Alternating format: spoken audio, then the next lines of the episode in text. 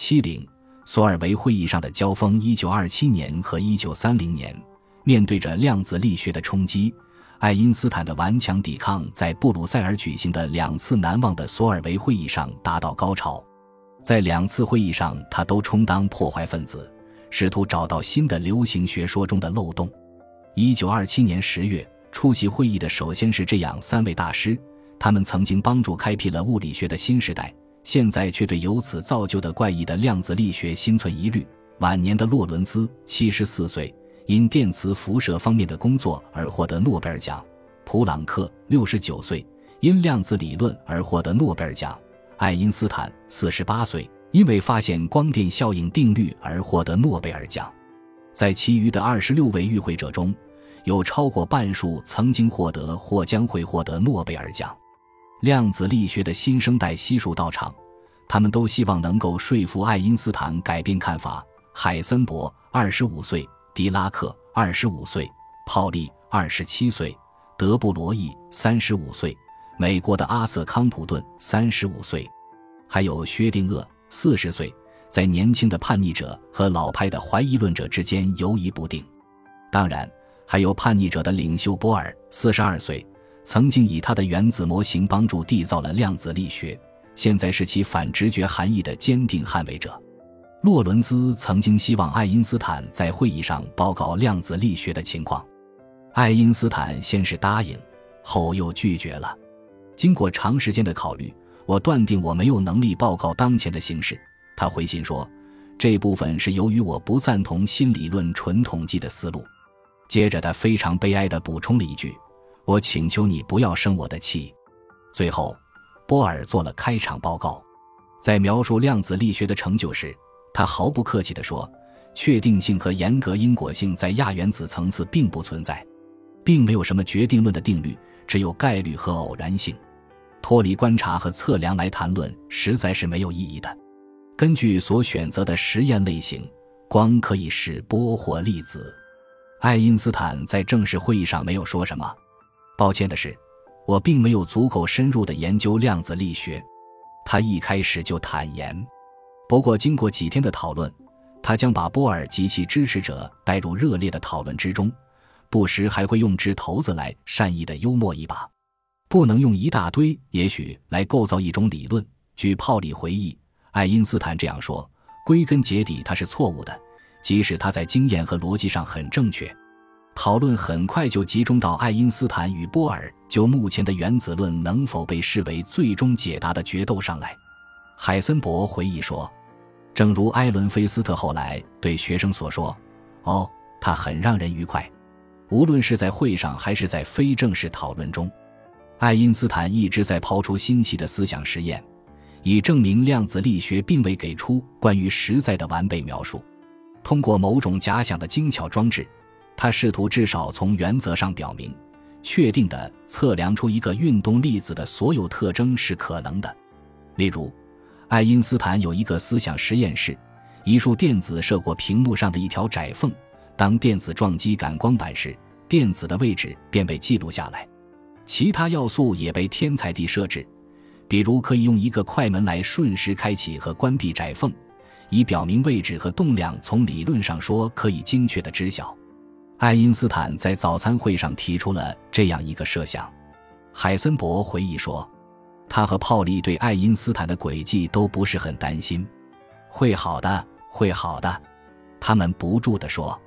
但波尔却经常忧心忡忡，暗自抓狂。他们通常会聚集到会议大厅，设法回应爱因斯坦的挑战。到了晚餐时间，我们往往就能够证明。他的思想实验并不违反不确定性原理，海森伯回忆说。然后爱因斯坦会承认失败，但第二天早餐时，他又会提出一个新的思想实验，通常比前一个更复杂。到了晚餐时，同样会被否证。就这样，爱因斯坦的每一次出击都会遭到波尔的回击，波尔每一次都会说明。不确定性原理的确限制了我们关于一个运动电子可能知道的信息。就这样一连数天，海森伯说：“最终，我们波尔、泡利和我知道，我们现在可以对自己的领域信心百倍了。”爱因斯坦，我为你感到害羞。”艾伦·菲斯特责备道。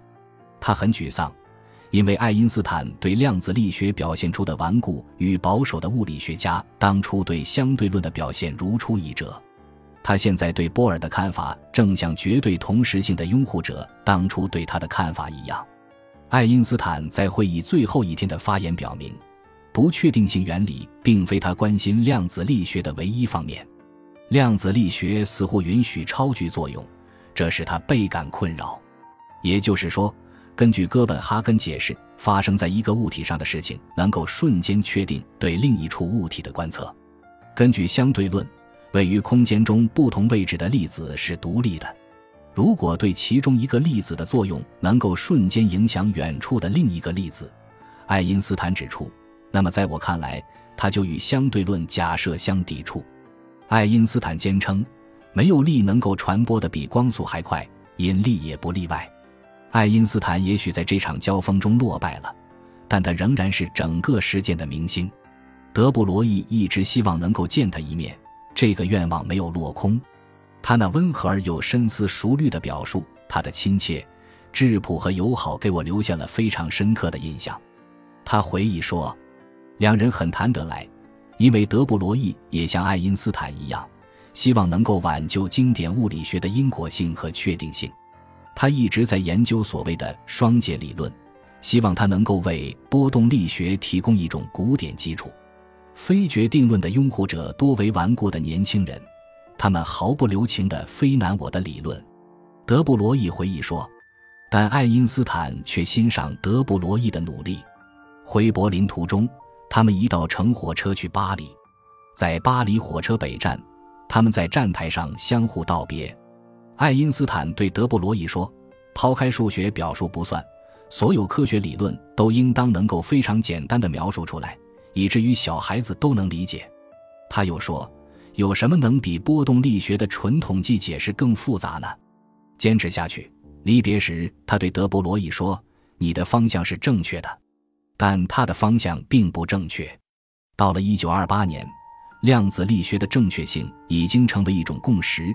德布罗意不得不放弃原有立场，但爱因斯坦依然坚持己见，认为对波动力学的纯统计解释不可能是完备的。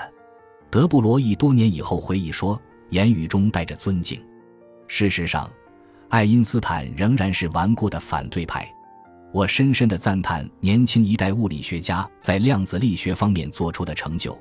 我相信那种理论包含着深刻的真理。他一九二九年在被授予普朗克奖章时说：“但是，爱因斯坦支持量子理论的任何一句话中都会有一个但是。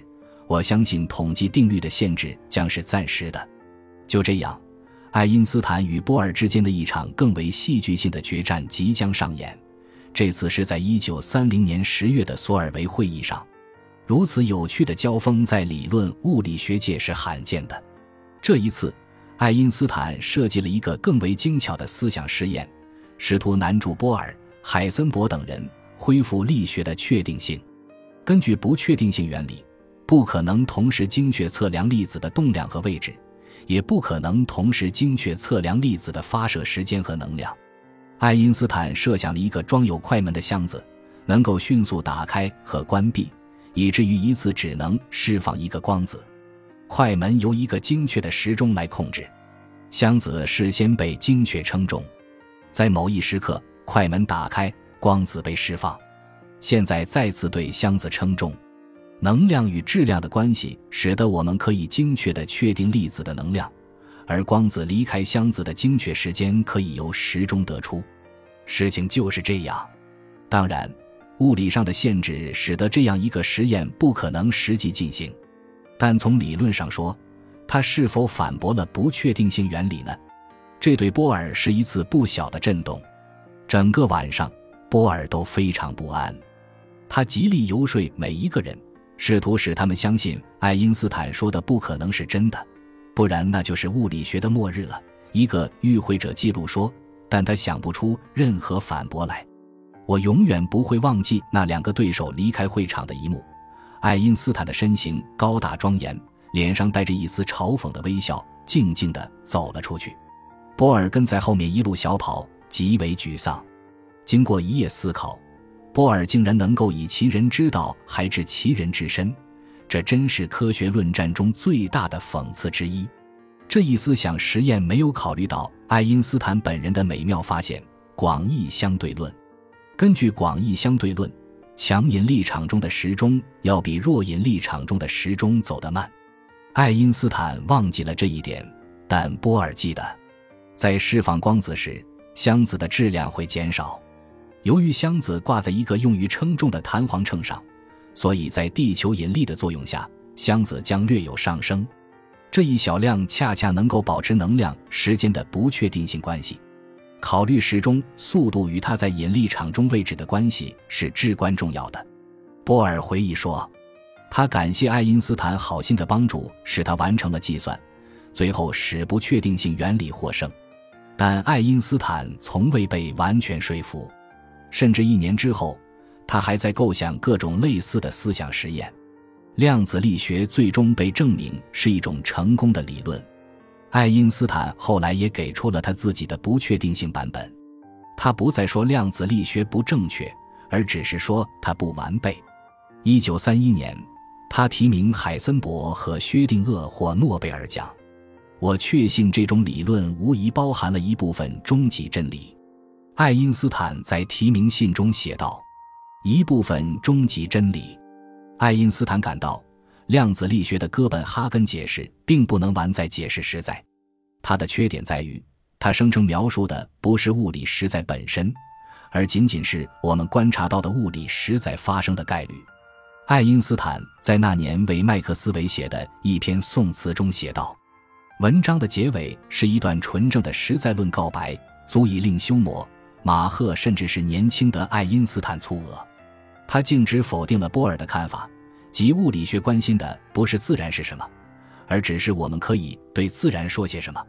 他宣称，对一个独立于感知主体的外在世界的信念是一切自然科学的基础。”感谢您的收听，本集已经播讲完毕。喜欢请订阅专辑，关注主播主页，更多精彩内容等着你。